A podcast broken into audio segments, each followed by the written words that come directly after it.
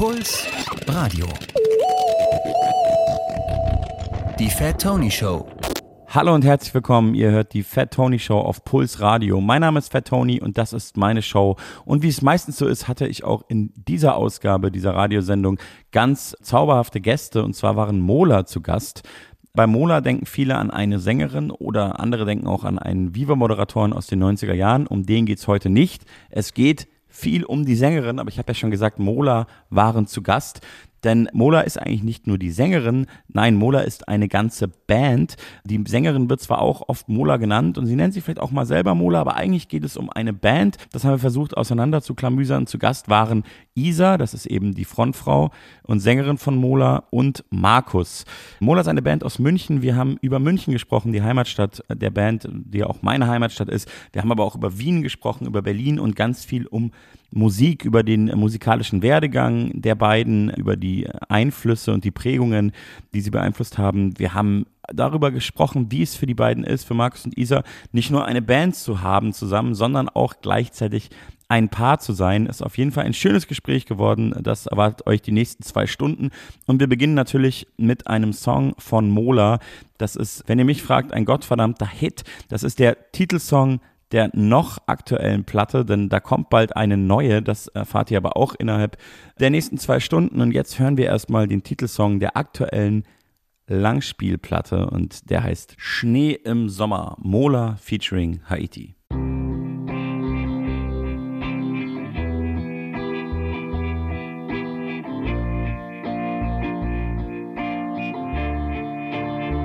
Pass auf dich auf, du weißt, du hast ein großes Maul, dein großes Ego nur gekauft. Ich lass das Licht an, mach es aus, pass auf dich auf.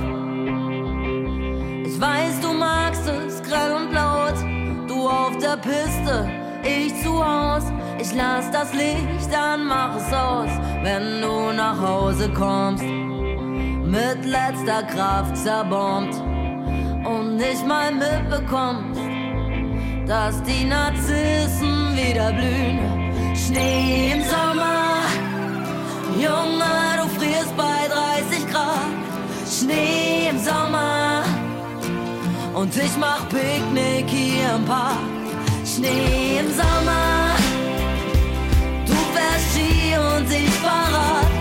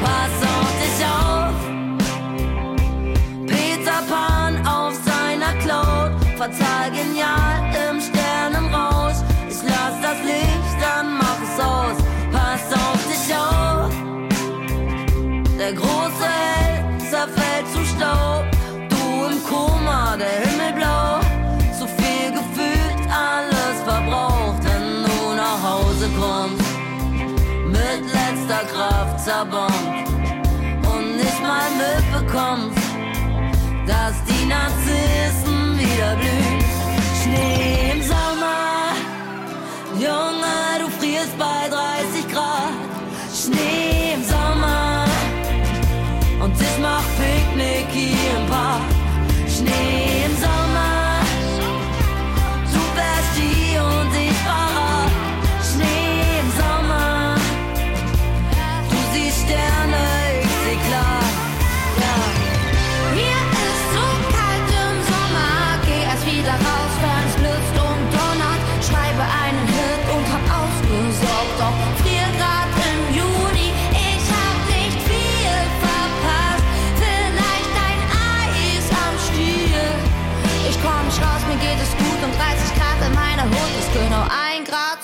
viel Schnee im Sommer. Da, da, da. Da, da, da. Da, da, da. Schnee im Sommer. Da, da, da.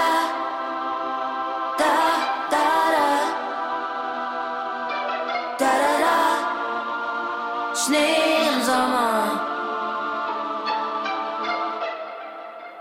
Und nun sind sie mir zugeschaltet. Von München nach Berlin. Hallo erstmal. Hallo Anton, aka Fat Tony. Es sind äh, Isa und Markus, aka Mola. Und da fängt es schon an, dass man vielleicht verwirrt ist. Und deswegen ist die erste Frage, die ich euch äh, stelle, wer ist eigentlich Mola? Wer ist eigentlich Mola? Du bist nicht der Erste, der diese Frage stellt. Also Das irgendwie, weiß ich. Also eigentlich ist Mola der Nachname meiner Mutter. Aha. Eigentlich, also eigentlich ist es die Familie mütterlicherseits, die alle diesen äh, Namen mit sich tragen und ähm, irgendwie bin's ich. Ich bin ja auch irgendwie so ein bisschen das Gesicht der Band, aber irgendwie die Jungs sind jetzt nicht irgendwie so äh, Dienstleister-Typen, die ich mir da einkaufe, sondern es ist eine Band, mit der ich ganz lange zusammenspiele und ganz viele räudige Scheiß-Gigs gespielt habe. Insofern, glaube ich, identifizieren die sich auch unter diesem Namen. Also Mola ist, ist eine Band, aber gleichzeitig bist auch du Mola. Kann Ganz man schon genau. so sagen, ne? Und ihr beide seid aber auch irgendwie Mola. Markus, bist du auch ein bisschen Mola? Ja, schon.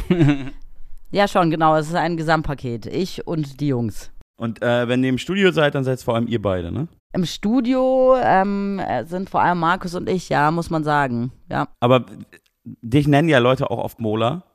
Aber nennt Ja. sich die Band Mola? Nee, nie. Nie. Okay. Nie. Immer Isa. Isa. Aber nie Isabella. Isabella, nee, selbst nicht mal, wenn sie sauer werden. Das machen nur meine Eltern. Immer Isa. Okay. Ja, wir wollen so ein bisschen durch euren Werdegang gehen.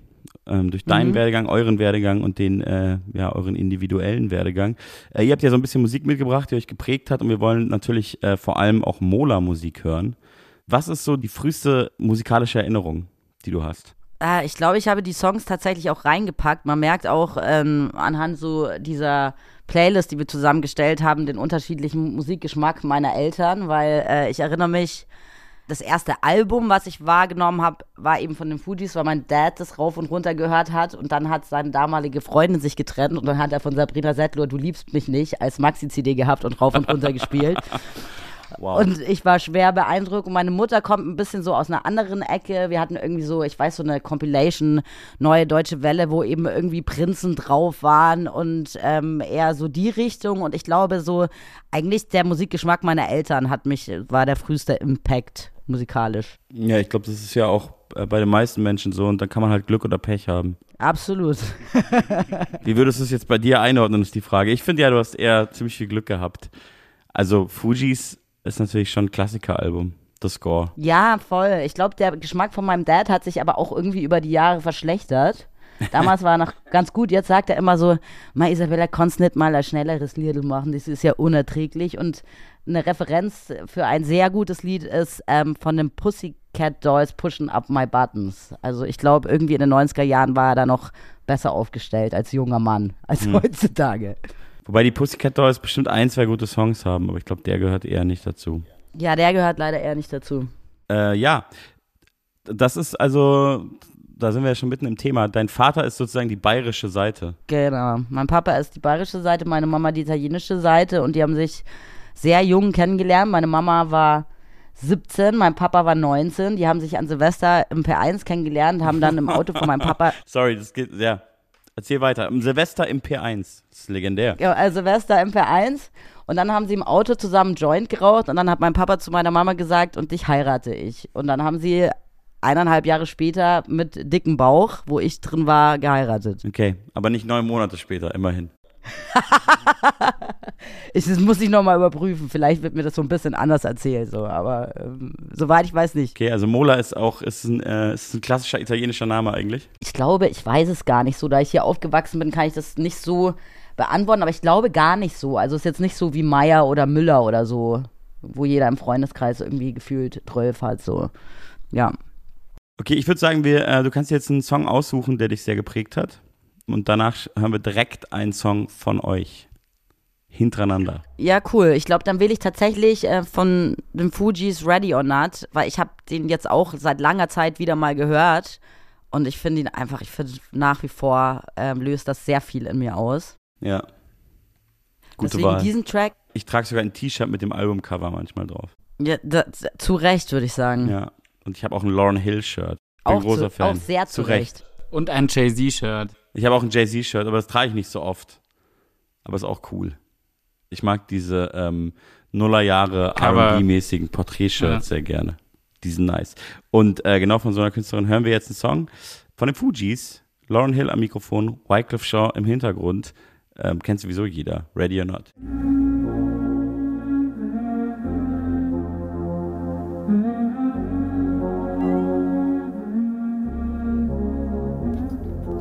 Ready or not, here I come. You can't hide.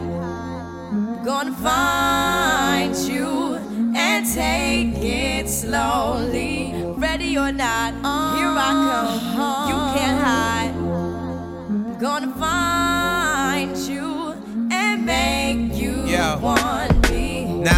I escape, sleep, walk awake. Yeah. Those who correlate know the world ain't kick.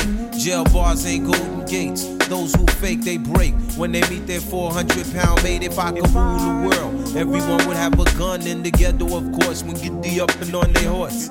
Kick around drinking moonshine. I pour a sip on the concrete for the deceased, but no, don't weep. Why Clef's in a state of sleep, thinking about the robbery that I did last week.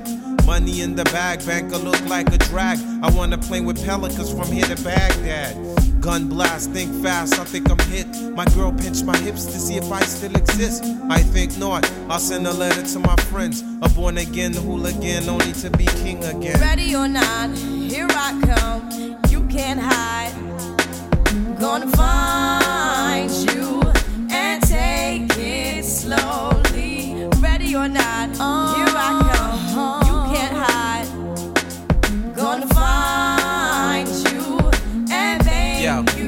yo, yo. I play my enemies like a game of chess where I rest. No stress if you don't smoke cess. Less, I must confess, my destinies manifest. In some cortex and sweats, I make tracks like I'm homeless. Rap orgies with Borgie and Best. Capture your bounty like Elliot Ness. Yes, bless you if you represent the food, but I hex you with some witches brew if you do do voodoo. I could do what you do, easy. Believe me, frontin' niggas give me heebie-jeebies. So why you imitating Al Capone? I be needing Simone and defecating on your microphone. Ready or not, here I come. You can't hide. Gonna find you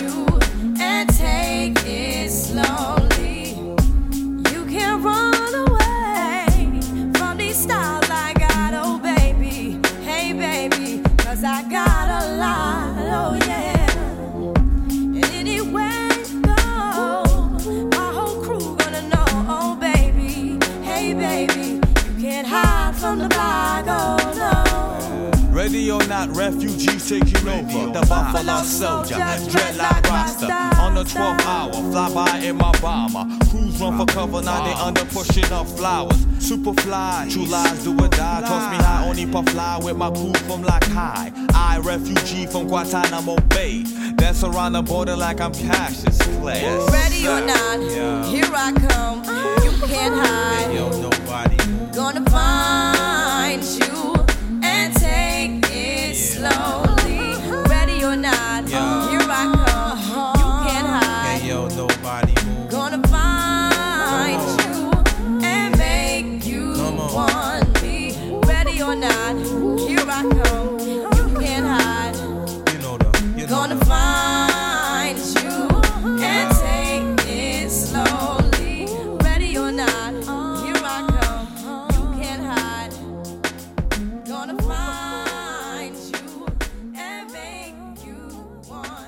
Puls Radio. Die Fat Tony Show.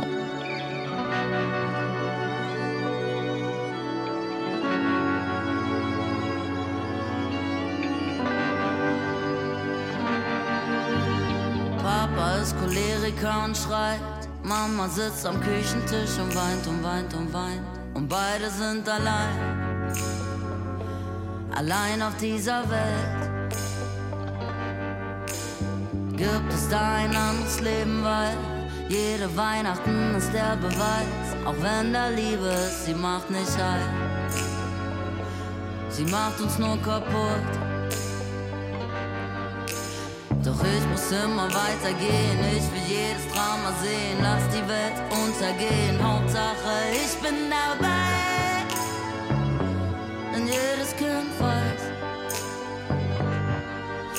Das Leben, das Leben, das Leben, das Leben ist schön.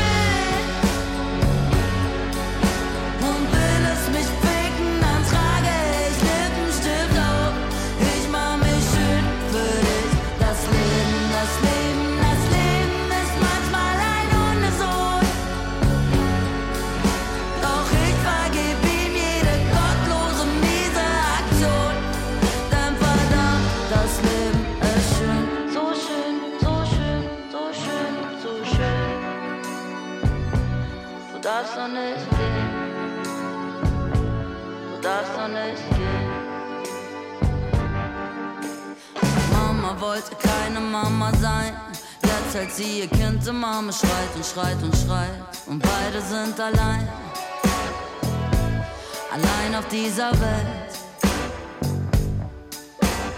Gibt es da ein anderes Leben, weil wieder keine Blumen für uns zwei. Am Küchentisch, da steht nur alter Wein.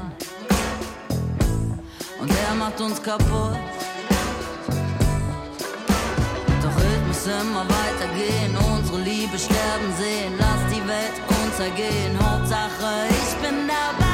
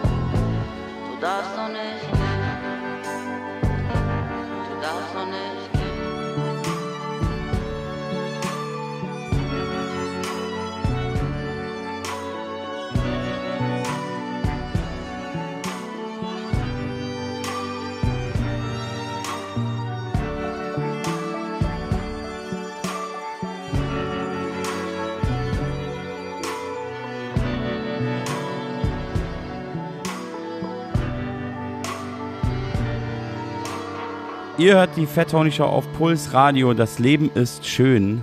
Ähm, war es gerade ganz, ganz brandneuer, aktueller Song. Die aktuelle Single von Mola. Und Mola sind aber auch gleichzeitig zu Gast. Nochmal Hallo, äh, Isa und Markus. Bonjour, bonjour. So ein wunderschöner Song. Ich höre den rauf und runter, muss ich gestehen. Ich liebe dieses Lied. Das freut mich sehr und sehr. Mir ist aufgefallen, dass ganz viele KünstlerInnen äh, Songs haben, die so heißen. Es gibt super viele Songs, die das Leben ist schön oder das Leben ist so schön oder das Leben ist einfach so schön heißen. Ja, weil es auch einfach manchmal so ist. Ich glaube, äh, wenn man das nie gefühlt hat, dann ist irgendwie scheiße. Man fühlt, also ich fühle auch oftmals anders. Aber manchmal fühle ich, das Leben ist schön und dann aber sehr intensiv dafür. Ja, kann ich voll nachvollziehen. Da geht es ja auch in dem Song drum, dass nicht immer alles schön ist. Aber Ja. unterm Strich. Ich verstehe das so ein bisschen tatsächlich. Ich weiß nicht, ob, ob ich das viel reininterpretiere, aber du singst ja im Refrain wirklich ganz konkret, du darfst noch nicht gehen. Das habe ich schon sehr so als so ein, auch so ein Anti-Suizid-Song wahrgenommen. Ist es so Tatsächlich gemeint? ist es auch so, auch wenn ich das live singe. Ich hatte das jetzt selten, dass ich irgendwie so zu Tränen emotional auf der Bühne stand, aber ich glaube, es war einer der ersten Male, wo wir den Song performt haben.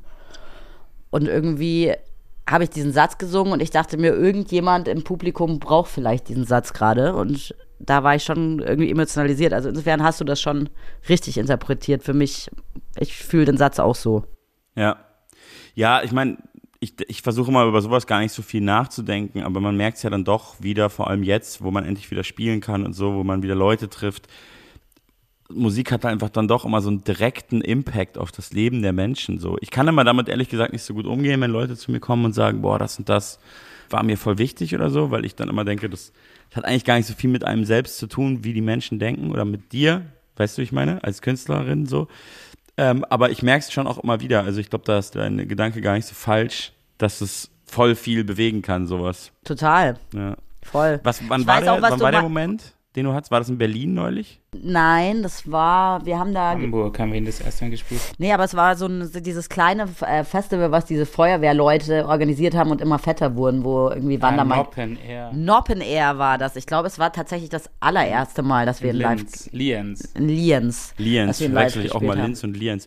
Ähm, ja, aber in Berlin war ich ja bei einem Konzert und das war auch sehr emotional. Da habe ich den Song nämlich das erste Mal gehört. Da war nämlich noch nicht draußen. Und das Ja. war schon krass. Ist euer Leben denn schön gerade? Ah, Ist unser Leben denn schön gerade? Ich würde auch sagen, dass es ähm, ja durchwachsen ist. Ich überlege gerade, ob ich heute einen schönen Moment. Ich hatte heute mein, ich weiß, was mein schönster Moment heute war.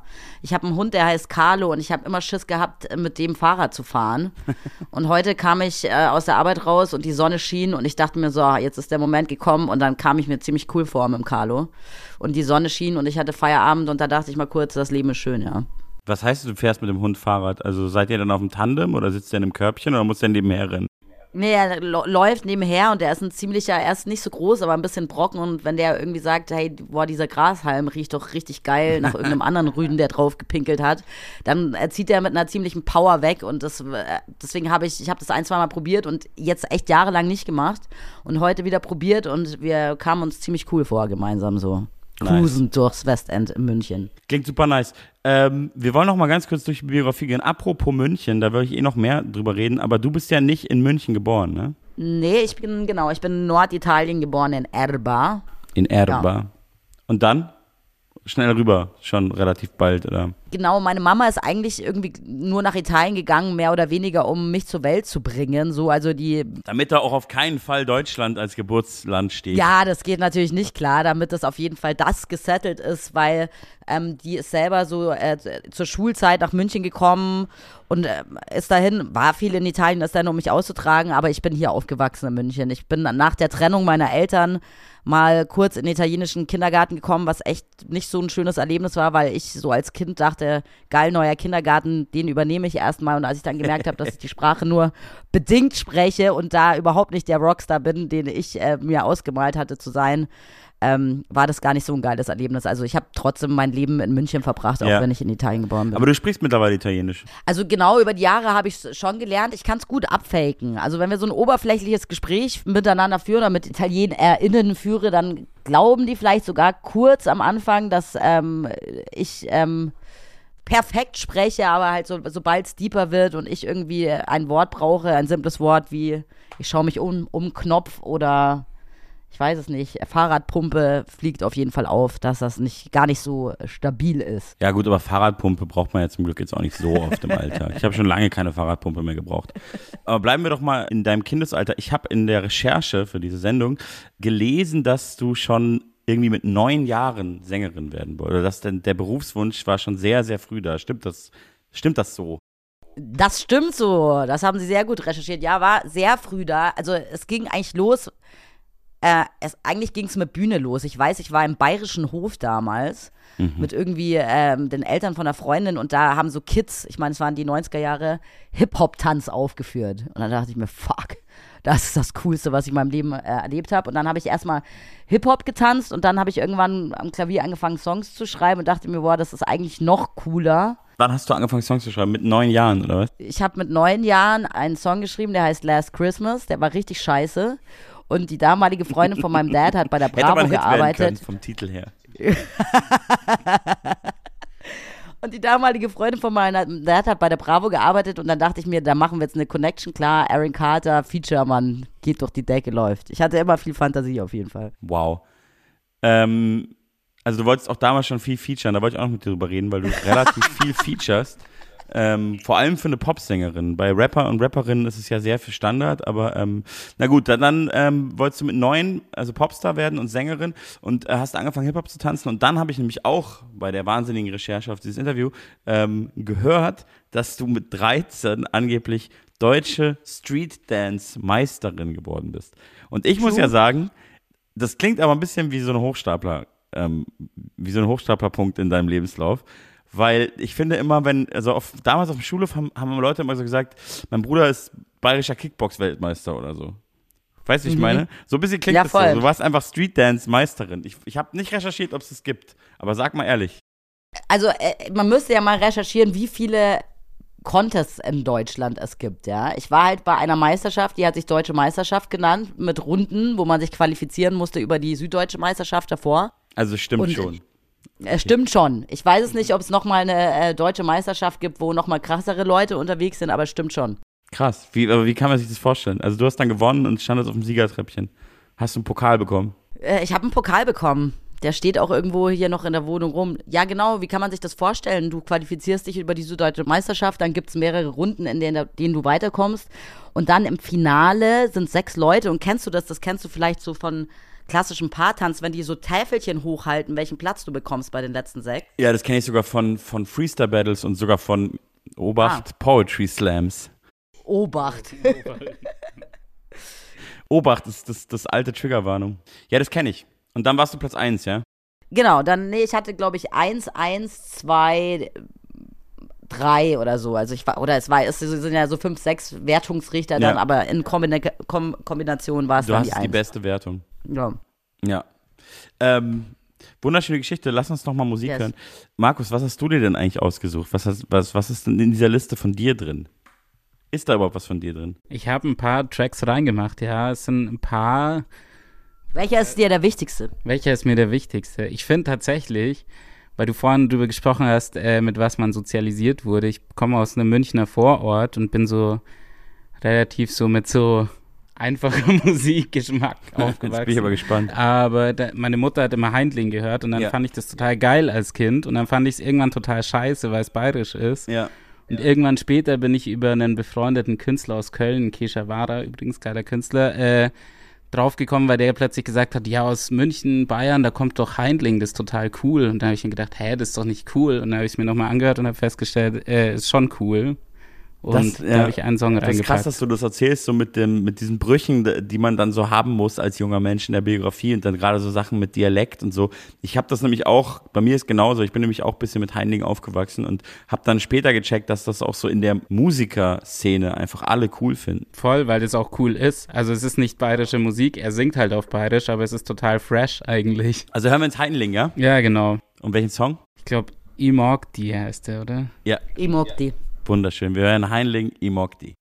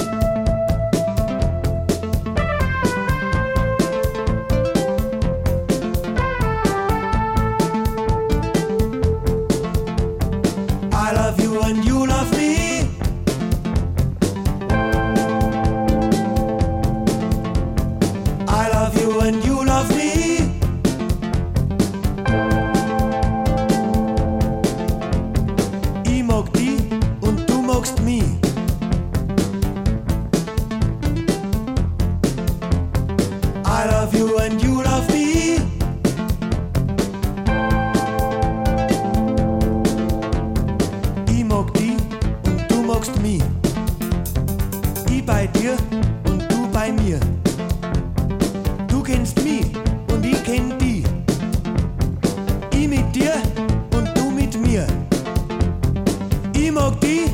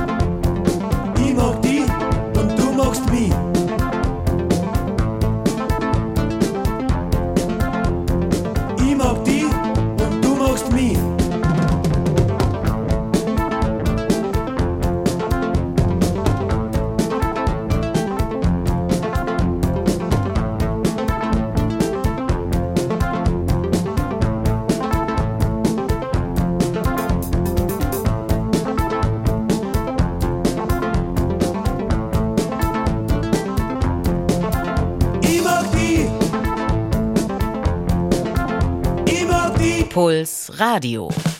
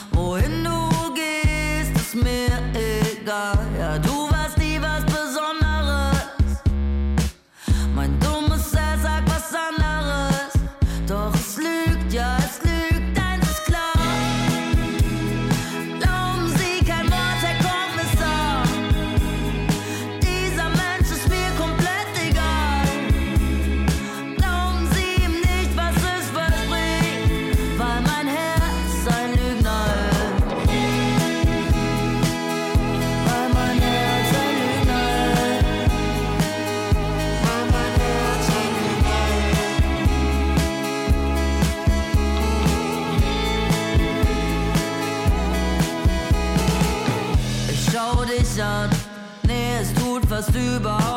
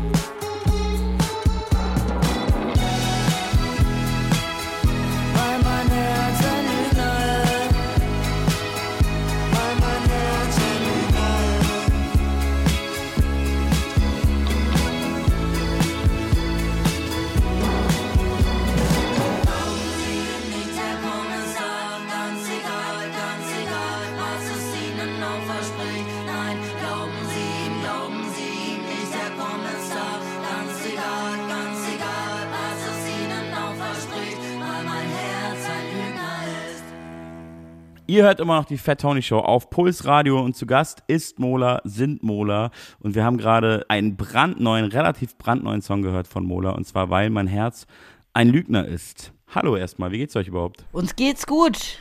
Der Sommer ist da, wir sind entspannt, quatschen ein bisschen. Gerade ist gut. Ihr bringt ja gerade äh, Single nach Single raus. Gibt's schon wieder eine Platte oder kann, darf man da noch nicht drüber reden? Doch, doch, das ist schon ganz äh, öffentlich. Am, äh, wann kommt es denn raus? Im September. September kommt unser Album, was auch Das Leben ist schön heißt, wie die letzte Single. Toll. Das ist ähm, offiziell das zweite Album, ne? Offi verflixtes zweites Album. Wir haben auch ein bisschen gelitten während der Entstehung. Da habt ihr beim ersten nicht gelitten? Weniger. Ja, Beim zweiten hast, hast du halt schon so ein. Wir haben ja immer, also wir haben davor EPs gemacht und da bist du ja dann noch nicht so weit, dass du viel Konzerte spielst und so und dann Ja. fängt man irgendwann an. zumindest äh, wir nicht. Ja, genau. Und dann fängt man an, so Konzerte zu spielen und die Leute finden es geil und das Zeug wurde gefeiert und dann will man ja im besten Fall noch besser werden. Ja. Und das setzt dann natürlich ganz schön unter Druck und dann äh, verwirft man ja auch vieles, weil man denkt, es wird nicht besser als das letzte. Ja, und man muss dazu sagen, verflixte Pandemie, ich weiß, dass es für viele Leute sehr viel, sehr, sehr viel Negatives mit sich gebracht hat. Ich, Ja. In unserem Fall muss man sagen, es hat sehr viel Leerlauf mit sich gebracht, was, glaube ich, uns auch ermöglicht hat, viel auszuprobieren, viel soundtechnisch auszuprobieren und wieder zu verwerfen, was geil war für die letzte Platte so. Und die Zeit hatten wir diesmal nicht. Da war es halt oft so, okay, wir haben zwei Tage die Woche ins Studio zu gehen und noch so und so viel Zeit und solche zeitlichen Rahmen machen, den kreativen, also zumindest für, wir haben ja auch schon letztens mal privat drüber geredet, Anton, äh, mich stresst es irgendwie. Ja. Und mich hat's gestresst. Aber du- ihr seid zufrieden mit der Platte, nehme ich an. Voll. Also ich finde, sie ist voll gut geworden. Ich finde, dass die geil anknüpft an, die- an die letzte Platte und ich finde, dass sie vielleicht den Mola-Sound noch mal ein bisschen mehr manifestiert hat und das finde ich eigentlich das Wichtigste für diese Platte. Also bin ich zufrieden, würde ich sagen. Ich bin auch auf jeden Fall zufrieden. Sie ist vielleicht sogar noch ein Tick abgerockter als die letzte Platte. Ach, ich weiß es nicht. Ich glaube, wir haben da ein schönes Ding. Natürlich sind da irgendwie. Immer sind das, ist das mit Ängsten verbunden. Ich meine, ich mache ewig Musik, es hat keine Sau interessiert. Bei Schnee im Sommer hat es mal irgendwie irgendjemand so ein bisschen interessiert und klar ist man da unter Druck, aber wenn man sich verkopft, wird es halt irgendwie nur scheiße. Aber ich glaube, wir haben uns zwar verkopft, aber auch immer wieder den Kopf so abgerissen, dass. Ja, ich würde es nicht mal unterschreiben übrigens, wenn man sich verkopft, wird immer alles scheiße, so, weil das sind ja die normalsten Prozesse, das gehört alles dazu und ähm, man ist teilweise in allen Prozessen super verkopft und die Platte wird trotzdem gut oder vielleicht sogar das halb so, weil halt dann auch sehr viel Ja. drinsteckt, jede Zeile umgedreht wurde zehnmal. Und das Wichtige ist, dass man das am Ende nicht hört. Also es soll ja nicht anstrengend klingen und irgendwie angestrengt, sondern es soll ja immer noch coole Musik sein. Aber ähm, das ist euch bisher ja immer gelungen. Ähm, Max, du hast gerade den Mola-Sound erwähnt. Was ist denn der Mola-Sound? Wir haben viel experimentiert und haben viel so mit synthetischem Zeugs angefangen und ich würde sagen, Mola ist eigentlich so ein bisschen moderner Indie-Sound. Aber du hast den Satz nicht zu Ende Getan. geführt. Wir haben viel experimentiert mit synthetischen Sounds und es hat eigentlich nie richtig so geil. War Genau, nie so es hat nicht so gepasst. Seine Stimme klingt auf einer Gitarre einfach geiler als auf einem Synthi. Ist so. Genau, und ich glaube, dass so mit dem, wir haben ja tatsächlich äh, drei EPs schon rausgebracht und keine ist so richtig abgegangen. Und wenn ich mir das heute rückblickend anhöre, muss ich tatsächlich sagen, zu Recht, bis auf paar wenige Ausnahmen, songtechnisch.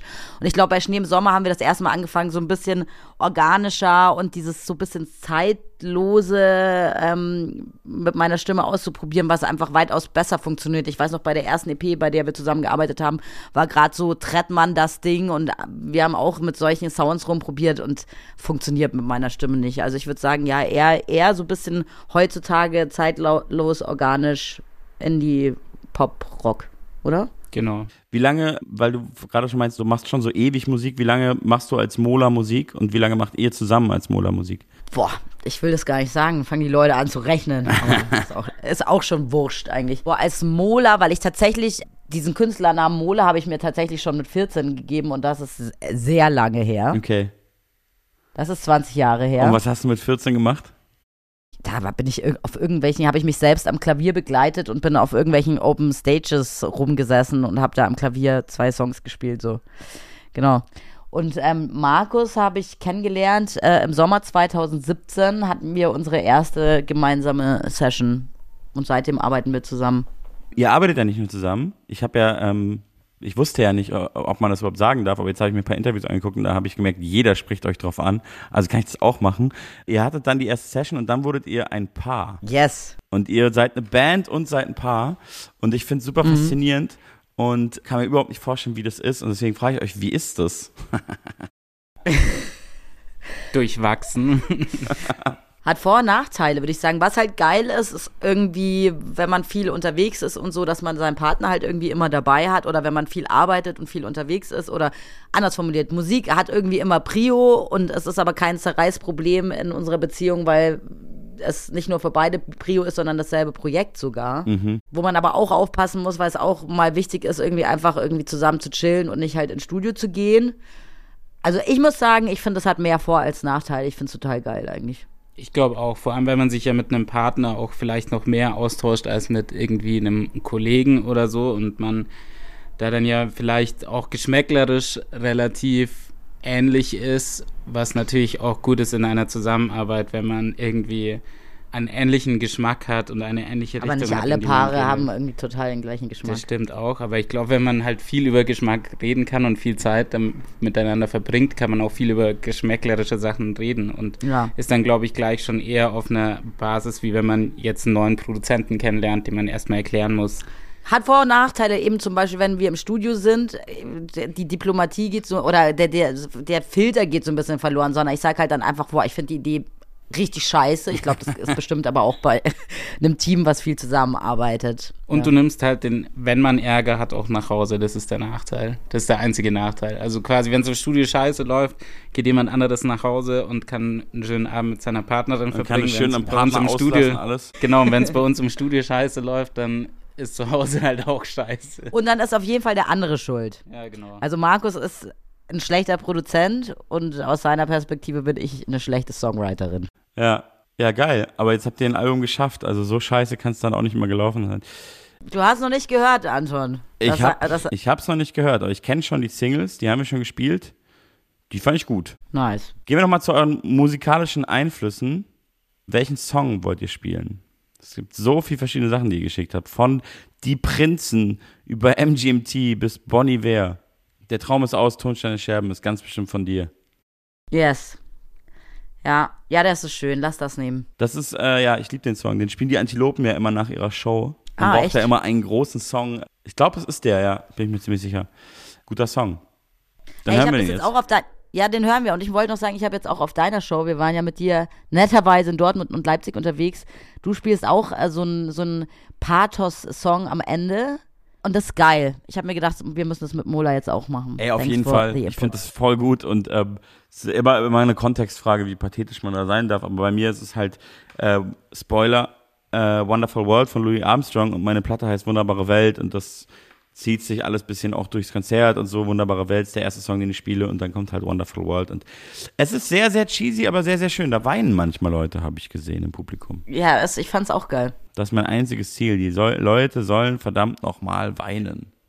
Ähm, ja, und jetzt hören wir, ähm, ist, es, ist es der größte deutsche Sänger? Definiere Sänger. Ich glaube, der größte Deutsch, obwohl ich. Songwriter. Songwriter. Obwohl ich letztens drüber geredet habe, dass ich glaube, richtig große Sänger gibt's in Deutschland nicht.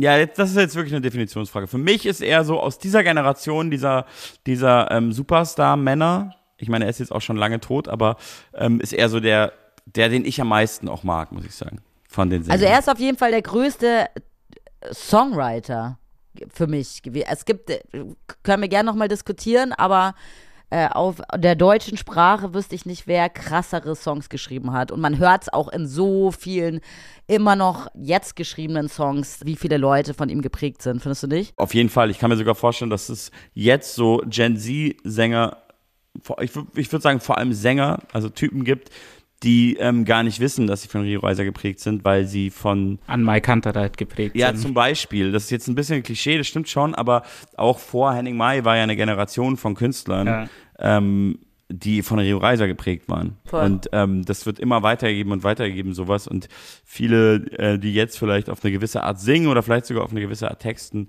die wissen das gar nicht. Und für die spielen wir jetzt diesen Song. Und hier sind Tonsteine Scherben mit Der Traum ist aus.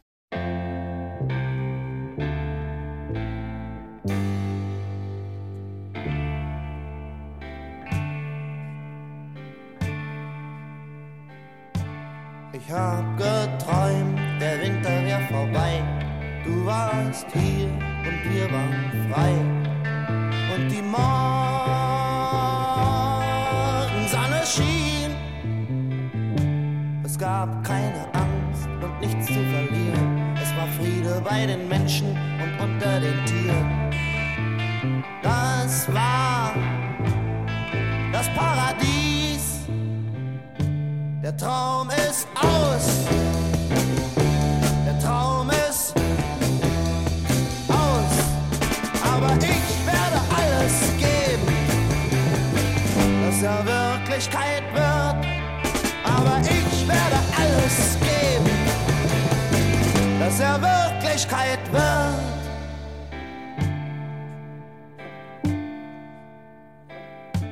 Ich hab geträumt, der Krieg wär vorbei. Du warst hier und wir waren frei. Und die Morgensonne schien. Alle Türen waren offen, die Gefängnisse leer. Es gab keine Waffen und keine Kriege mehr.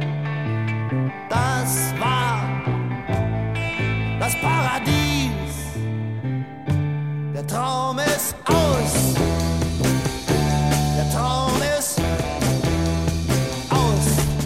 Aber ich werde alles geben, dass er Wirklichkeit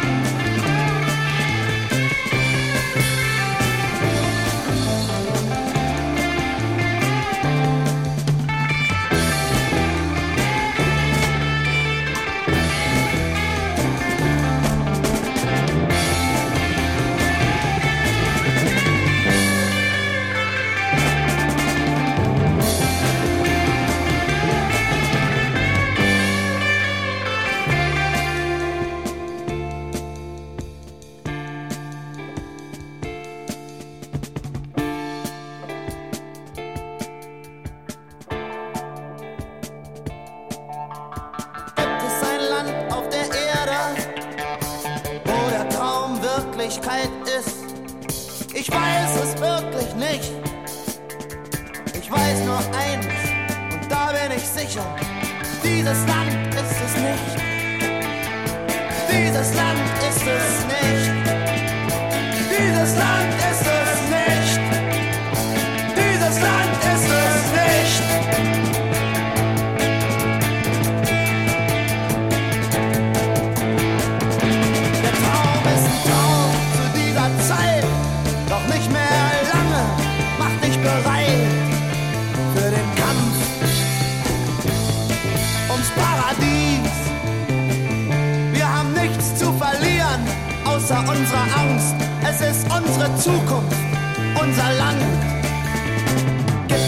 leave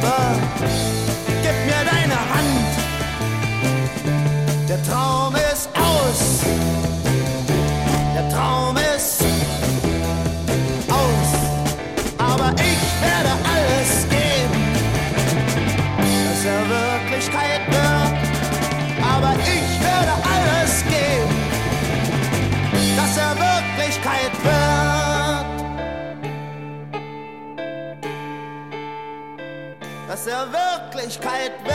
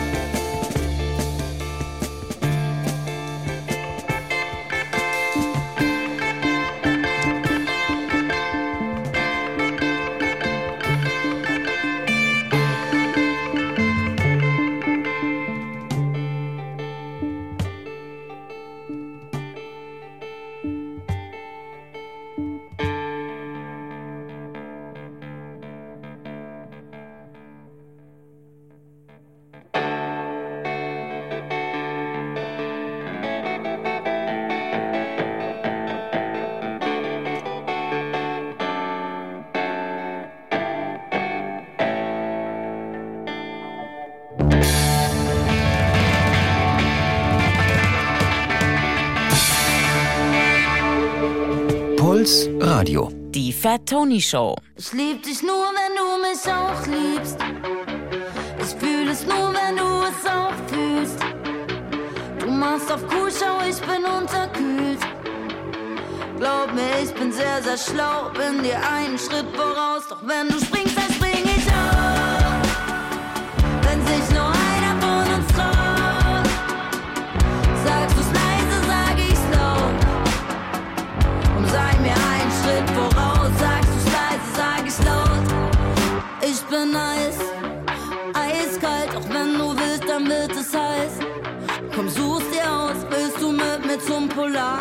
oder lieber Cocktails trinken auf Hawaii. Ich bin offen für alles, kauf du das Ticket, ich steig ein, doch ich, ich mach nicht den ersten Schritt. Ich hab einfach zu viel Schiss, ich seh deinen Blick, oh fuck, wie er mich trifft. Und wenn du mich jetzt küsst, und wenn du mich jetzt küsst, und wenn du, und wenn du springst.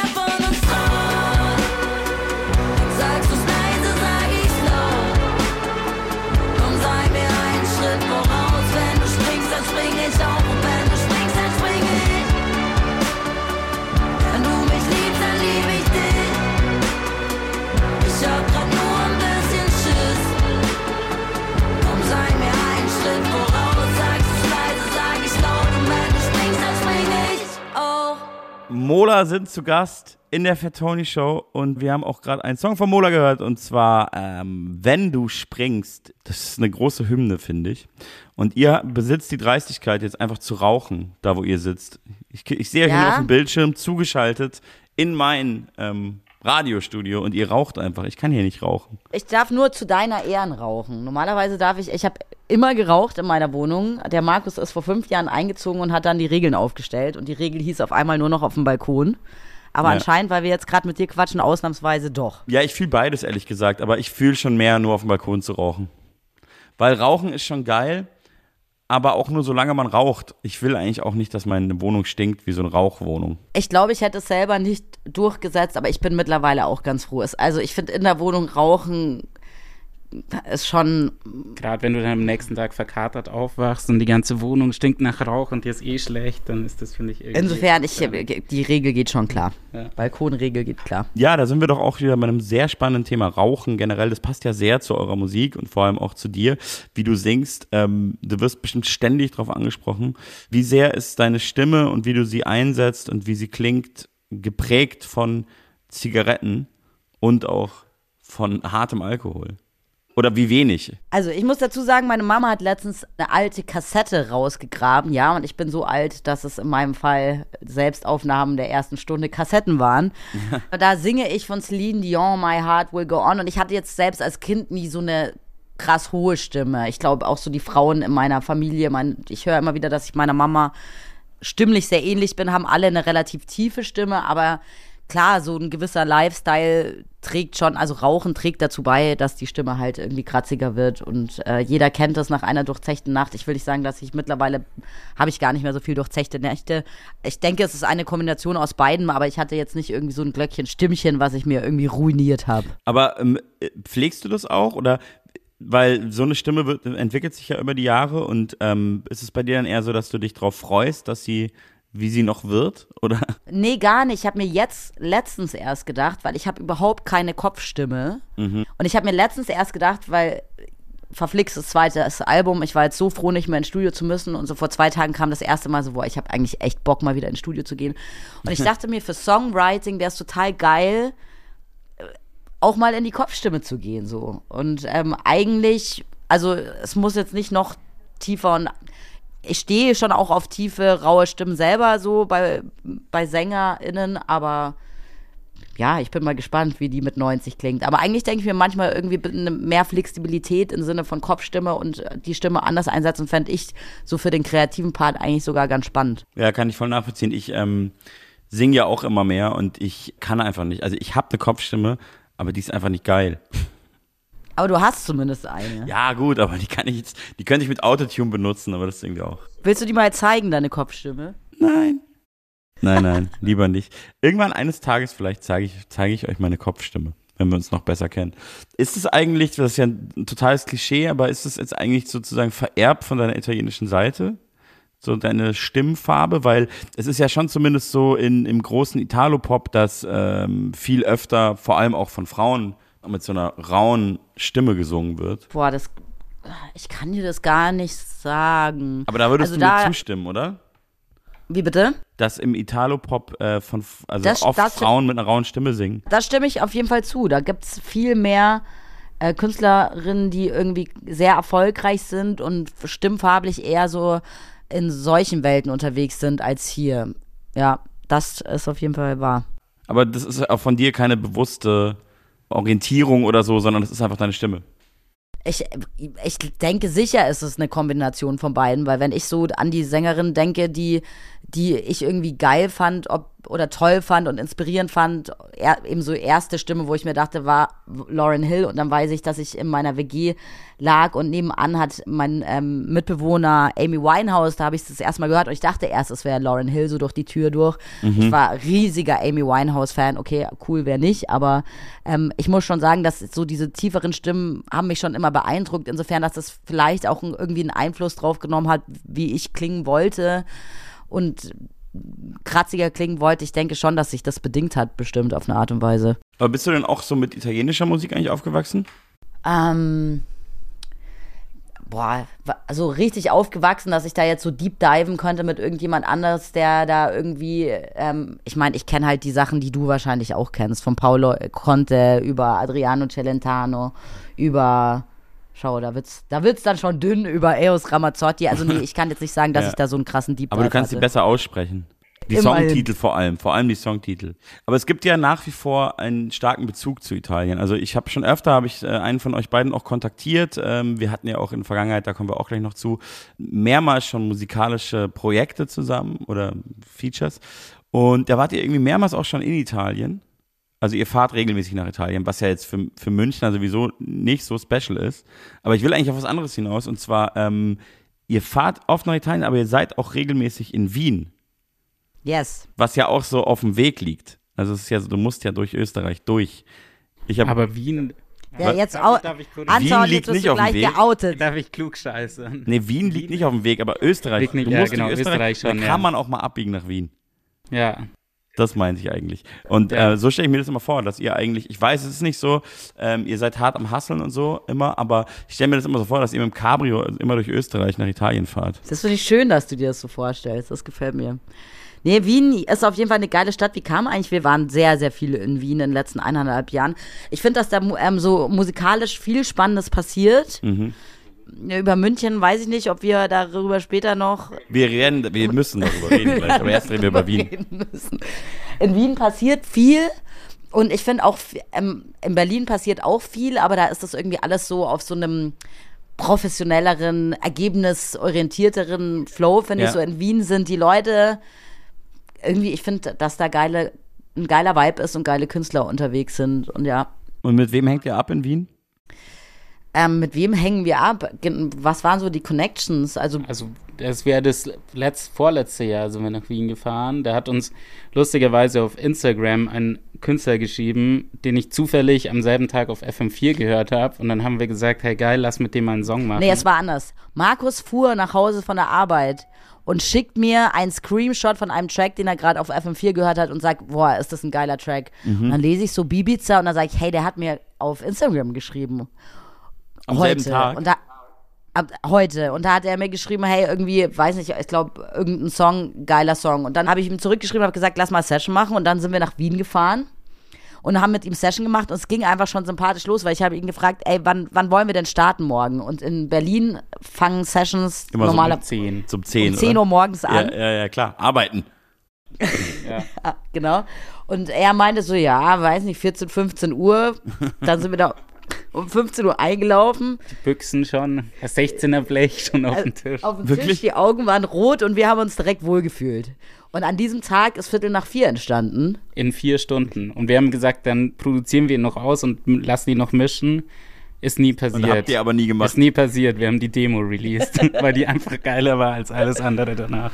Genau. Also was liebe ich ja. Aber das ist, was ihr beschreibt, ist, ist geil, weil, weil so stellt man sich das ja vor, dass Künstler irgendwie zusammen Musik machen und so ist es ja eben gar nicht. Also oft nicht, wie du gerade beschrieben hast. In Berlin, in dieser Songwriter-Bubble ist es ganz anders. Und ich finde aber ja sogar, dass man das eigentlich auch hört. Wenn man zumindest sehr bewusst Musik hört und sich ein bisschen auskennt. Und ich finde, es klingt dann halt auch viel gleich, weil das ja auch gewisse Strukturen sind und Produzenten und Produzentinnen sind irgendwie die gleichen, die durch die Studios laufen. Und wenn es nicht die gleichen, selben Personen sind, dann haben die ja auch so, wie so Leute fast in so, in so Lehre, die dann so ein paar Jahre später selber Produzenten, Produzentinnen werden und die klingen dann auch Mhm. wieder so. Und, Genau. ähm, ja. Das ist in Wien vielleicht ein bisschen anders. Es ist natürlich auch viel kleiner in Wien. Also keine, keine wirklich kleine Stadt für den deutschsprachigen Raum, aber irgendwie gefühlt ist es ja schon auch so ein bisschen äh, dörflich. Und da gibt es halt auch nicht so viele Leute, aber es ist auch irgendwie sympathisch. Aber ich glaube, die supporten sich auch irgendwie so alle untereinander und Also die Szene ist, also wir haben da letztes Jahr auf so einem Benefizkonzert gespielt für die Erdbeben in der Türkei. Türkei dieses Jahr im Frühjahr. Dieses Jahr und das hat irgendwie so die Gang um Bibiza, die heißen Swift Circle, organisiert und das war irgendwie, also da ist eine Szene. Man kann einfach sagen, da ist eine Szene, die auch ähm, unabhängig von irgendwelchen organisierten, von Major organisierten Songwriter-Session einfach passiert und stattfindet und das ist schon geil. Da können wir gleich noch äh, über andere Städte reden und vor allem ähm, über eure Stadt, die ja auch meine Stadt ist, ob es das da auch gibt. Aber erst hören wir natürlich den Song, über den wir jetzt gesprochen haben, den ihr so schön introduced habt. Und zwar ist es eigentlich offiziell ein Bibiza-Song oder ein Mola-Song? Ist einfach beides, ne? So wie man es heutzutage macht. Ich glaube, wir sind auf Spotify beide Main Artists. Ich weiß nicht genau. und das ist ja auch auf keiner Platte gelandet. auf keiner ja, Platte stimmt, gelandet. der ist heimatlos. das Der ist einfach nur ein ja, Single. Einfach, eine, einfach ein Song. So wie das die jungen Leute heute machen. Bibiza auf jeden Fall, äh, wer den nicht kennt, kann den auf jeden Fall auch mal auschecken. Der hat gerade eine neue Platte rausgebracht. Wiener Schickeria. Aber jetzt hören wir erstmal Bibiza und Mola zusammen mit dem Song Viertel nach vier.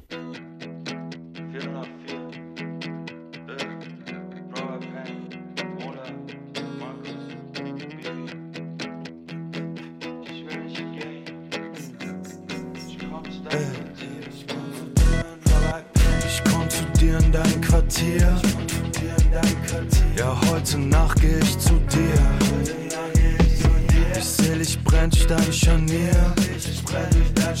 Ich klopfe dreimal an die Tür. Wow, wow.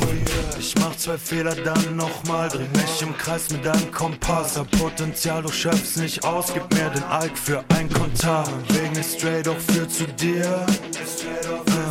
Weil für dich mach ich eine Ausnahme, Baby. Hey. Mir scheißegal, was jemand denkt. Mir scheißegal, was bei dir rennt. Ich glaub, ich bin lieber bei mir. Zu wenig hier mit Temperament. Mir scheißegal, wen du so kennst. Mir scheißegal, wie du dich nennst. Vergleich mich nicht mehr mit den anderen. Weil die können nicht, was ich kann. Also will, Wenn wir uns sehen wenn wir uns sehen. und trotzdem schön. Trotzdem schön. Adrenalin in Adrenalin in meinem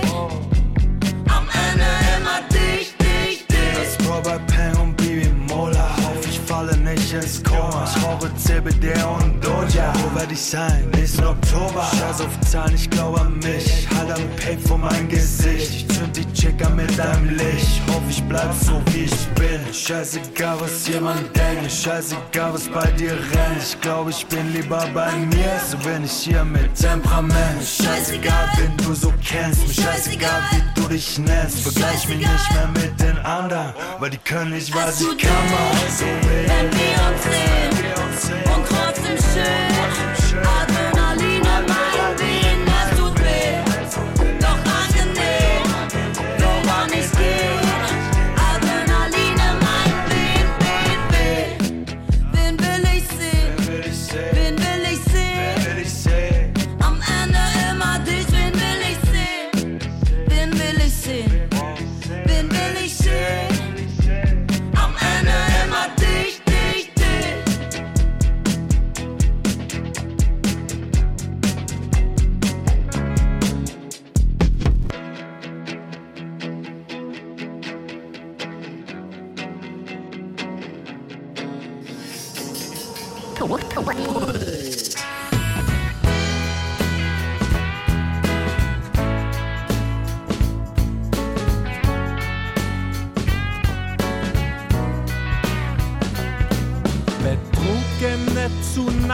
Küssen, mein eigenes Bett vermissen, zu lang auf der Party bleiben und dann in die U-Bahn speien, Mecke essen vom Tablett, der Geruch von Pommesfett, Ballermann und Après-Ski, Nudelbox am Frequency und Kebabstand und Nachtobahn mit Familie Autofahren.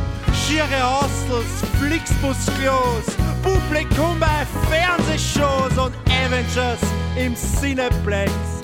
Badezimmer, Partysex, Schlägereien von Hooligans, Dauercamper, Campingvans und mit der Oma Smalltalk macht, über schlechte Witze lacht, pumpt zu einem gegen Käsekreiner, Touristen am Twin City Liner, Vorglühen, Kiffen, Arbeitszahn, Schreie von der Achterbahn, Fußball spielen,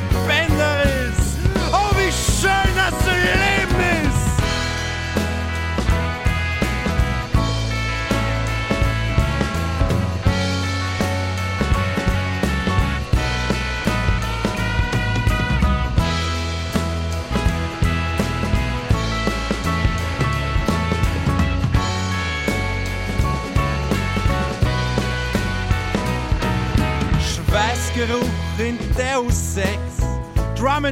Bass, Party im Flex. Krieg ich von dir einen Schluck? Und ein zu fester Händedruck und der Geruch von Schwimmbadchlor.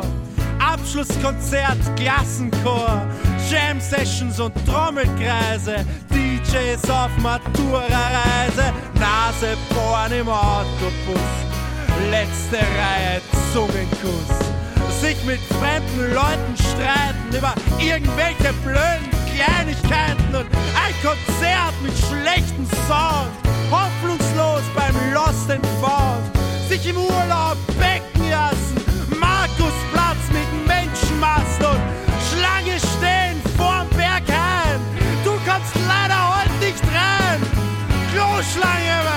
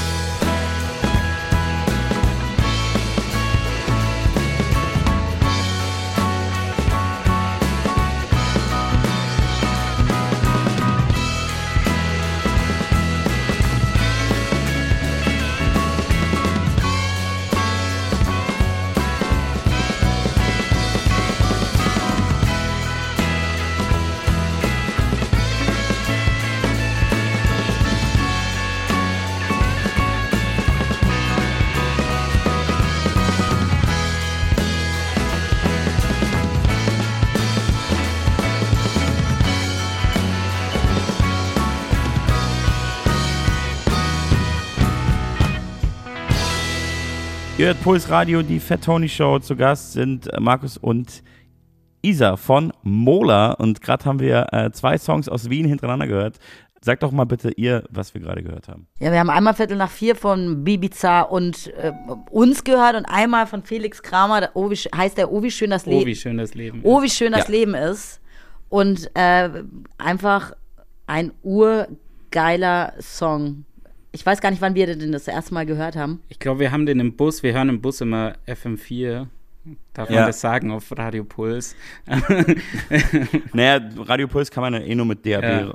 Puls Radio. und, äh, ja. und da lief der und wir fanden den halt so geil, weil der Text halt, du denkst dir halt bei jedem Satz, Scheiße, er hat halt Ends-Recht und dann ist seine Performance hinten raus, wie er abgeht. Er beschreibt die Banalität des Lebens und gleichzeitig die Schönheit des Lebens und man fühlt es einfach. Es ist richtig, richtig gut geschrieben und ähm, ich habe es heute halt äh, für mich erst entdeckt und habe diesen Song gehört und habe gedacht, was ein geiler Text. Und ey, gute Aufzählungstexte finde ich sowieso eine Seltenheit. Also viele Leute schreiben ja irgendwie Aufzähltexte in Aufzählsongs und denken, das ist irgendwie einfach und dann ist es gar nicht so geil, aber das ist wirklich krass. Und der Junge hat dann halt einem nicht mal einen Refrain gemacht. und es, es, man vermisst ihn auch keine Sekunde.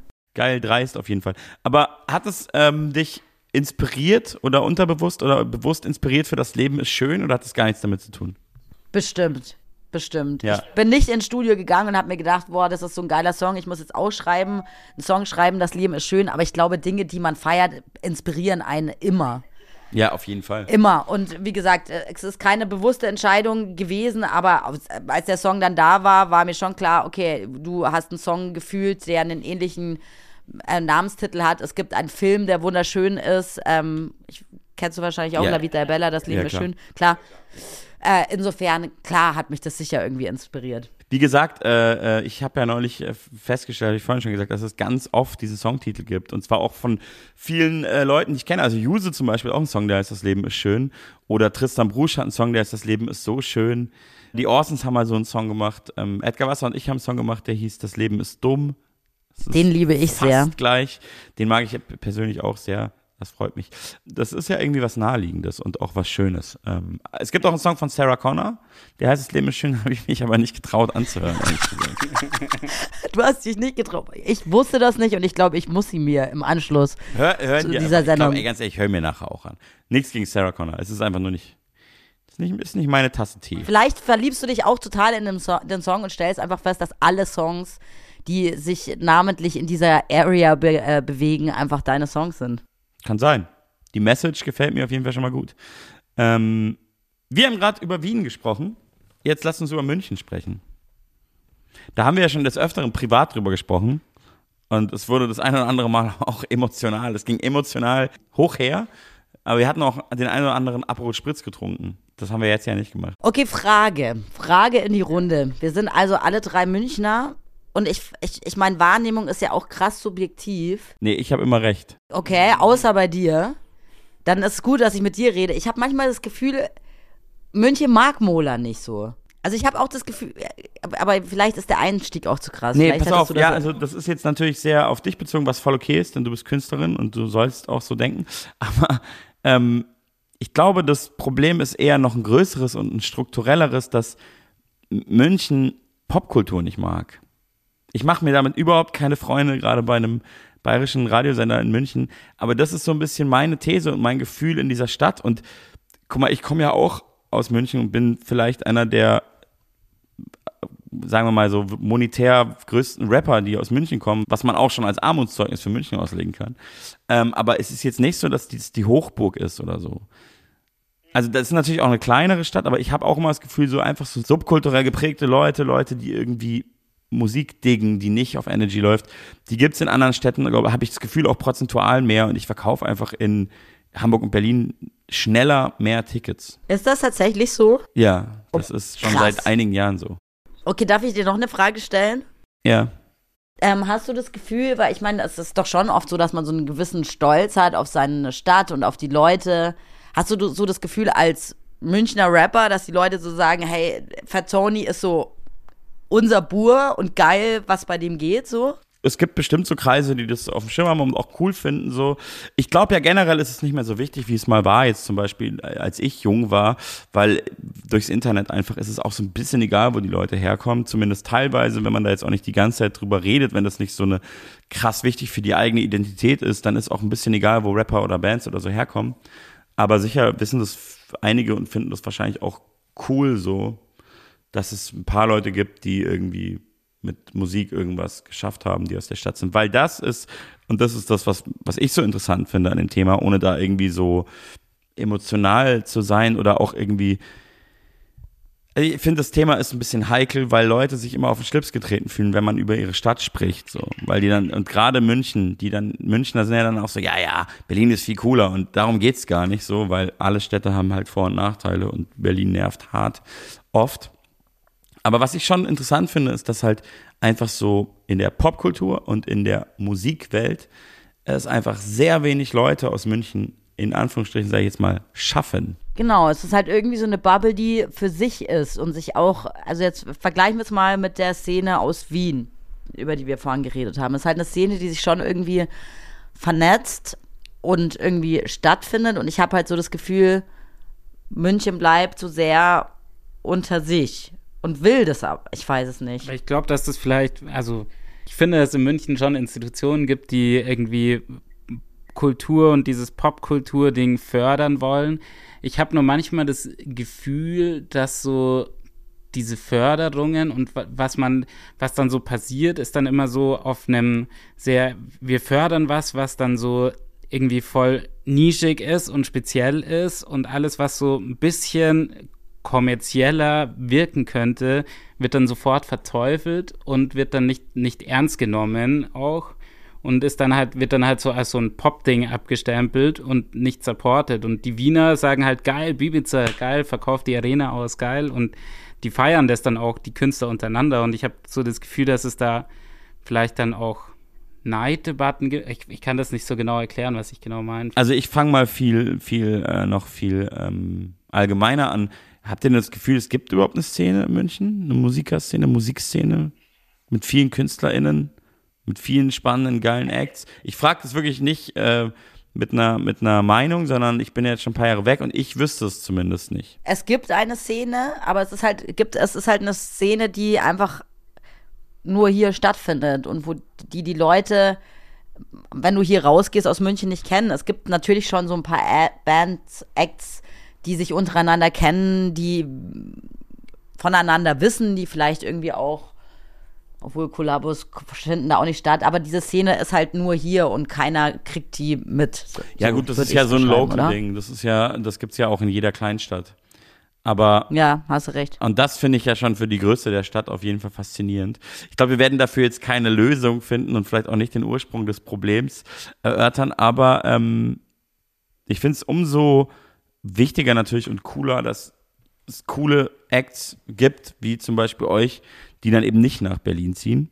Das stand ja wahrscheinlich auch mal im Raum, nehme ich an. Das steht ja eigentlich bei jeder Band oder bei jedem Act äh, im Raum, der überhaupt Musik macht in Deutschland. Klar, voll. Ich liebe München sehr, sehr, sehr. Es ist eine ganz tolle Stadt. Also sie hat großartige Vorzüge und aber auch Nachteile. Klar, ich glaube, ich wollte auf jeden Fall auch mal nach Berlin, ähm, aber eigentlich ist es gerade nicht mehr der Plan. Also eigentlich will ich gern hier bleiben und eigentlich fände ich es auch cool, wenn in der Szene mehr passieren würde, als eben nur auf so einer lokalen Ebene, sondern man, ja, wenn einfach irgendwie vielleicht es ein bisschen vielfältiger und mehr abgehen würde. Also fände ich cool. Aber vielleicht äh, bin ich auch übermorgen bei dir in Berlin. Vermisst du manchmal München? Ähm, ja, natürlich, klar. Aber ich bin ja auch äh, relativ oft genau aus dem Grund dann doch irgendwie da. Und dann vermisse ich wieder Berlin. Das ist einfach so ein Teufelskreis. Ich glaube, es ist auch ganz normal. Also zumindest, zumindest was mich angeht. Ähm, das sind einfach so krass verschiedene Orte und Städte mit so verschiedenen Vibes und so verschiedenen Vorteilen und Nachteilen, dass ich es auf jeden Fall gut finde, irgendwie beides zu kennen und irgendwie auch ein bisschen beides zu haben. Was ist denn für euch so die, die größte Münchner Hymne? Oder müsst ihr die noch schreiben? Ich, was hast du? Hast du irgendwas im Ärmel, was uns jetzt äh, wowen lässt? Was ist für dich die größte Münchner Hymne? Ähm, was ich ganz großartig finde, und jetzt weiß ich nicht, ob ihr die kennt, aber eigentlich solltet ihr sie kennen und, und, und du müsstest sie eigentlich kennen. Sagt euch die Schwabinger Gisela was? Ja. Das war eine Chansonsängerin, nämlich in den 60ern, 50ern, ähm, eine zugezogene NRW-Frau nach ist in München und hatte eine, eine Kneipe in Schwabing und die hat nämlich auch mit einer sehr, sehr krassen Stimme gesungen. Und ähm, ich habe eine ganze EP, würde man heute sagen, von ihr, da geht's nur um Schwabing. Es ist richtig rar. Ähm, also gibt's auch nicht im Streaming und so. Und da gibt's einen großartigen Song, der heißt Schwabinger Laterne. Darf ich was vorschlagen? Ja. Weil wir jetzt irgendwie so ein bisschen emotional diffus über unsere Heimatstadt geredet haben und ich glaube, jeder hat gespürt, da ist Zerrissenheit. Ja. Fände ich's geil, wenn du diesen Song jetzt spielst, als Hommage an diese wunderschöne Stadt, die wir natürlich am Ende des Tages alle drei sehr lieben. Ja, ich muss, wollte auch gerade sagen, ich muss den ja jetzt spielen. Wenn man so über einen Song sp spricht im Radio und den dann nicht anspielt, dann hat man nicht mehr alle Tassen im Schrank. Und deswegen hören wir jetzt die Schwabinger Gisela mit dem großartigen Song Schwabinger Laterne und direkt im Anschluss hören wir einen Song von der Münchner Band Mola.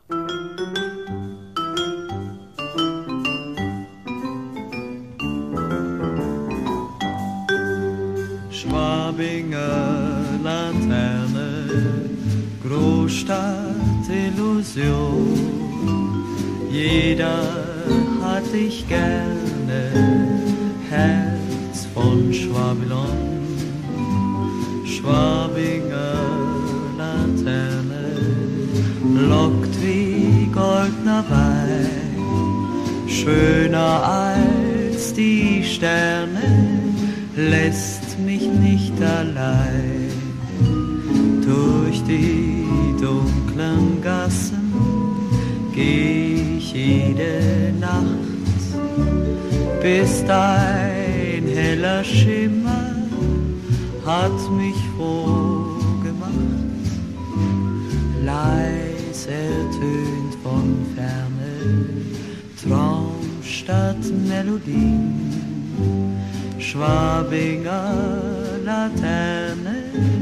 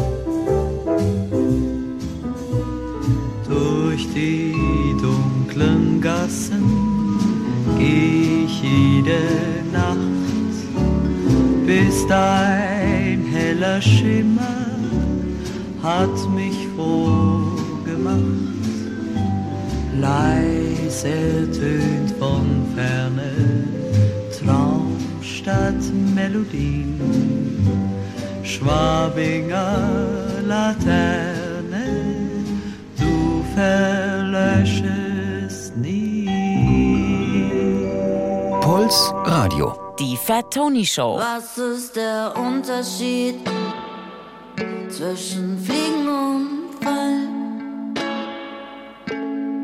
Ich bin gesprungen mit dir Richtung Asphalt.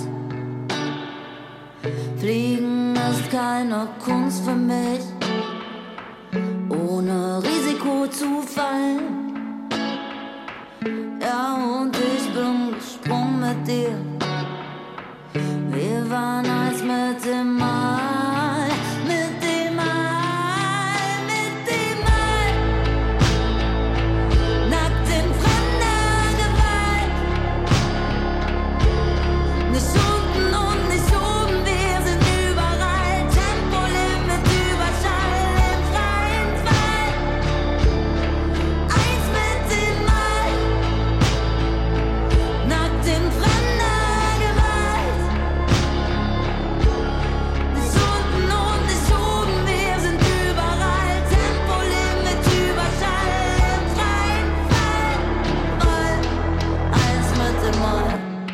You're so fucking special.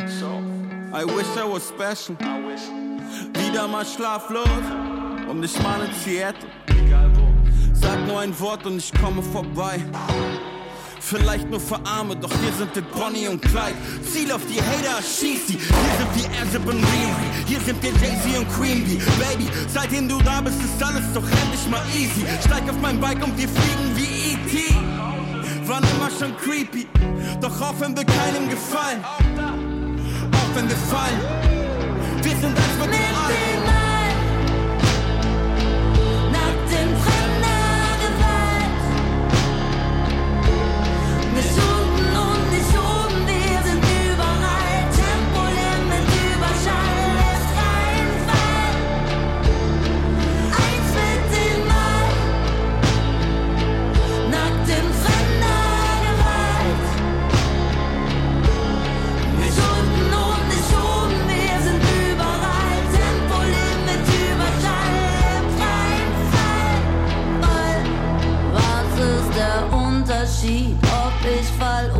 flieg?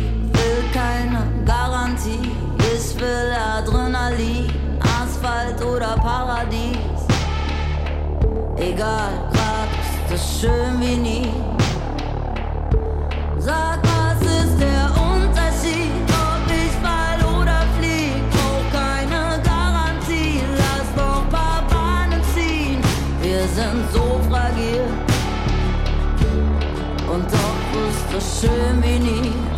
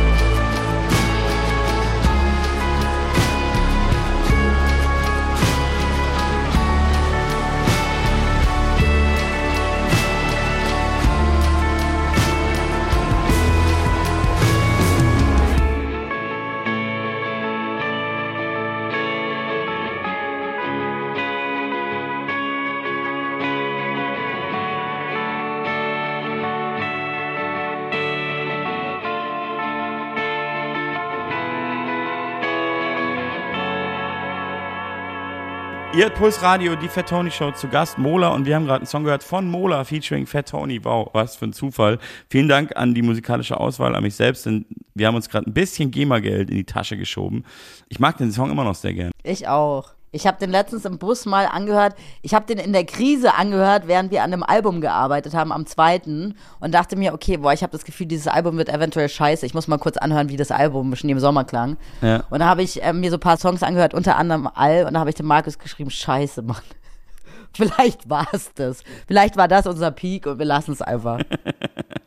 Ja, schrecklich, dass auch einfach alle immer durch diese gleichen dämlichen existenziellen Krisen gehen müssen. Ja. Ich wollte noch mit dir, Markus, über deinen musikalischen Weg sprechen. Der ist ein bisschen zu kurz Ja. gekommen, weil wir kannten uns flüchtig schon sehr viel länger.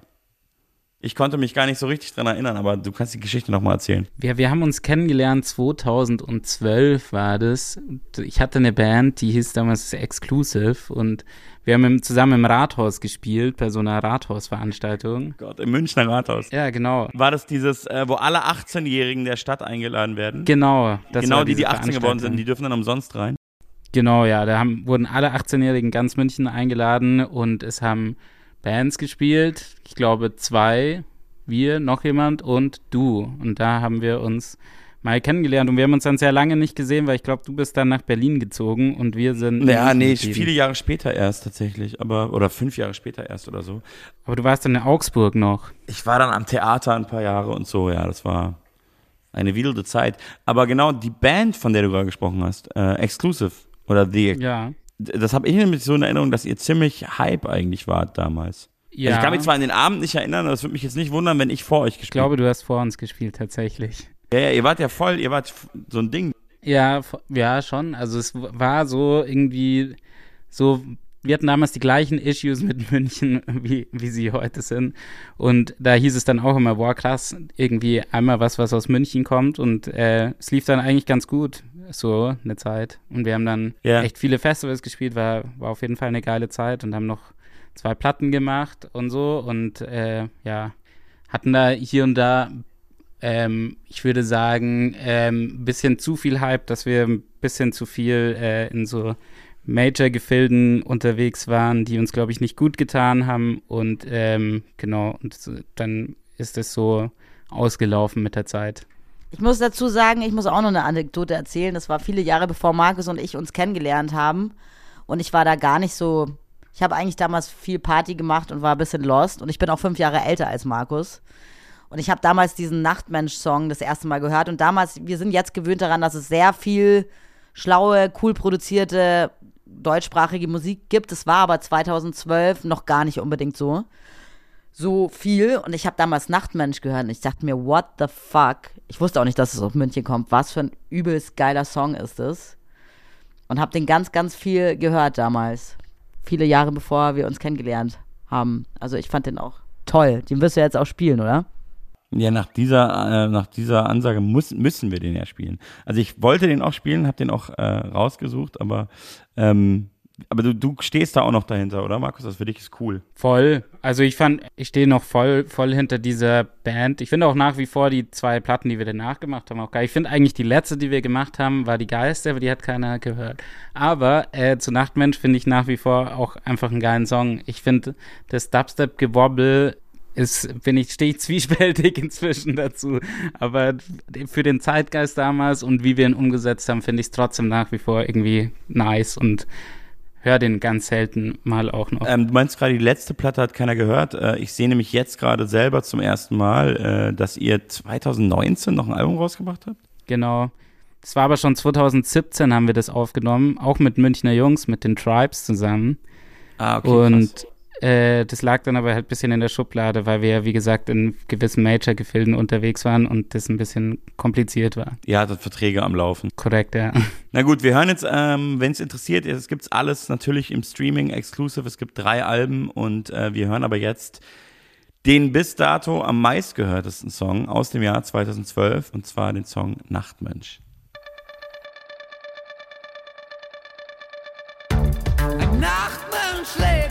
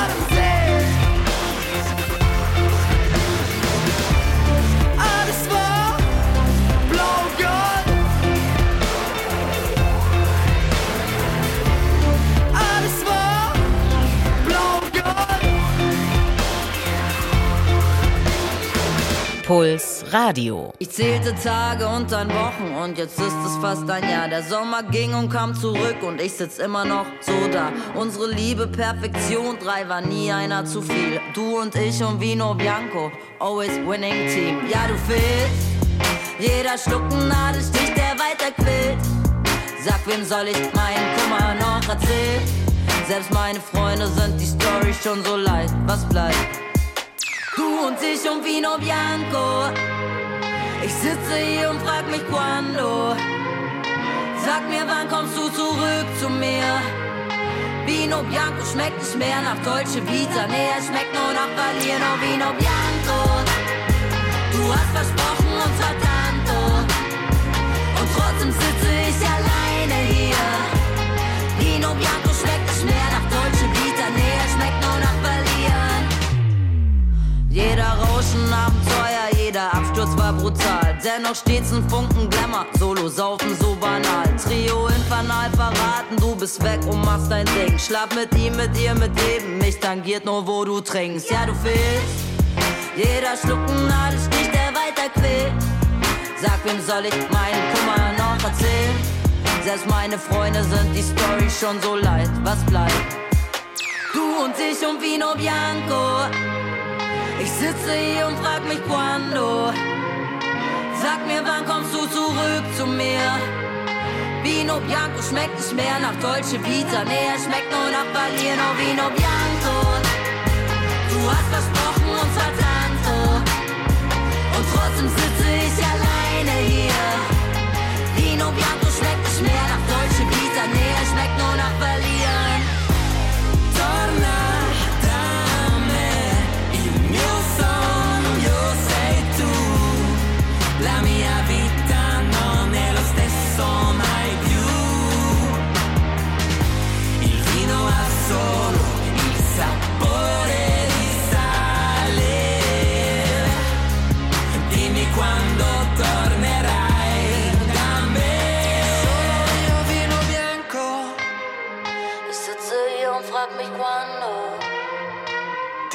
Tornerai da me. Vino bianco schmeckt nicht mehr nach Deutsch Vita, nee, er schmeckt nur nach Vanille. No Vino Bianco, du hast versprochen uns war Tanto. Und trotzdem sitze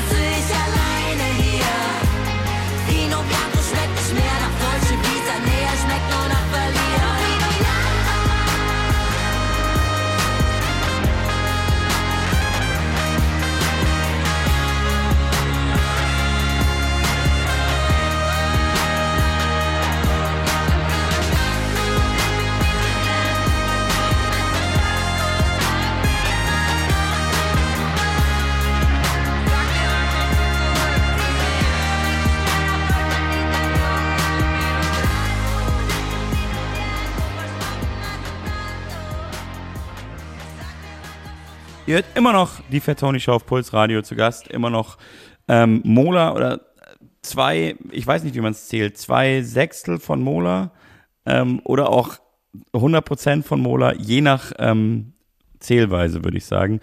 Äh, Markus und Isa, noch einmal Hallo. Wir haben gerade einen großen Hit von euch gehört und zwar ähm, den Song Vino Bianco mit Roy Bianco und den Abruzzanti Boys. Habe ich es richtig ausgesprochen? Abronzati. Ja, ich wusste es, ich kann es einfach, ich, ah, es ist so schlecht. Ähm, ich bin ja auch so ein klassischer süddeutscher Italophiler Typ, aber ähm, ich kann mir mal nicht merken, was, aber das ist ja eh, hat es überhaupt eine Bedeutung, Abruzzati? Ich glaube, die braun gebrannten. Ja, genau. Ah ja, okay. Bräunten. Ja, genau. Ich dachte auch, das hat erst was mit den Abruzzen zu tun, aber es ist eben äh, die gebräunten Jungs, für Sonnengebräunten. Könnt ihr das Phänomen vielleicht noch kurz erklären, für die, die es vielleicht echt nicht kennen? Das äh, Phänomen meinst du Roy Bianco und die Abonzati Boys? Ja, weil ich meine, der Song, den ihr zusammen gemacht habt, das ist ja jetzt auch schon wieder ein paar Jahre her. Ich hatte das zumindest so bei mir in, in, in, auf dem Schirm, sind die danach erst so richtig durchgestartet, oder? Ja, die sind auf jeden Fall schon noch mal größer geworden. Okay, ähm, um dieses Phänomen zu erklären, muss ich dir erstmal eine Frage stellen. Hast du die schon mal live gesehen? Äh, ich habe die schon mal live gesehen, ja. Ich weiß, dass es ein riesiges Spektakel ist. Voll. Also ich muss sagen, und die sind ja auch, das ist ja proportional dazu, wie viele Leute das hören. Also schau dir das mal an auf Spotify und was für eine Größe Ja. die live spielen. Also die sind echt eine Band, die live krass unterwegs sind, proportional zu dem, wie viel sie gehört werden. Und das ist halt einfach eine fette Party. Und das ist nicht so, hey, ich habe die mal live gehört, sondern die Leute gehen da hin und sagen, hey, Ausflug und das nächste Mal gehe ich Mhm. da wieder hin. Also das ist halt schon echt Entertainment. Ich muss sagen, wir haben da auch viel mitgenommen. Wir haben ja echt ein paar Support-Shows gespielt und für mich war das davor so, Leute animieren zum Mitklatschen oder alles, was überhaupt eine Art von Animation ist, ist so richtig uncool. Und da habe ich aber bei denen so ein bisschen gelernt. Ich nehme bei jedem so auch echt, auch jetzt bei den Shows mit dir habe ich wieder viel mitgenommen. So, wenn man die Künstler beobachtet, KünstlerInnen auf der Bühne beobachtet, kann man viel mitnehmen. Und bei denen habe ich mitgenommen, so, hey, die Leute haben Bock auf Entertainment und Party. So, und ein Konzert von denen ist einfach eine, Ein Erlebnis. ist, ist ein Erlebnis. Ähm, ja. Und ich glaube auch, dass so gerade auch, äh, ich weiß nicht, ob das so ein rein süddeutsches Phänomen ist, aber so diese Italophilie ist ja schon sehr äh, verbreitet, würde ich sagen, in Deutschland. Und die Deutschen lieben halt einfach Italien und die finden dann halt, wenn was so in die Richtung geht, die finden das halt total geil. Also ich Ja. finde es auch geil. Ich stehe auch auf Italo-Schlager und ich glaube, dass sie da genau so einen deutschen Punkt treffen, diese Italophilie. Ja, total. Ich finde es auch voll, voll das faszinierende Thema. Ich sammle auch Songs und ich meine, ähm, die Abruzzati Boys sind ja quasi nur das. Also, was nicht nur, aber das ist ja sozusagen das ganze Projekt basiert auf diesem Gefühl. Aber es gibt wirklich ganz, ganz viele Lieder aus Deutschland, auch aus Österreich, aber auch viele aus Deutschland, die nur über dieses Gefühl gehen, dass man nach Italien fahren will. Sind tatsächlich viele aus Süddeutschland. Macht ja auch Sinn. Wenn man in äh, Hamburg oder Flensburg Da ist halt die Nordsee halt näher als Italien. Ich bin ja schneller in Italien am Meer als in Berlin und, aus Ja, München. das, ähm, das, das äh, ver vergisst man immer so. Also wenn man nicht aus München kommt, das haben Hamburger und Berliner und so nicht so sehr auf dem Schirm.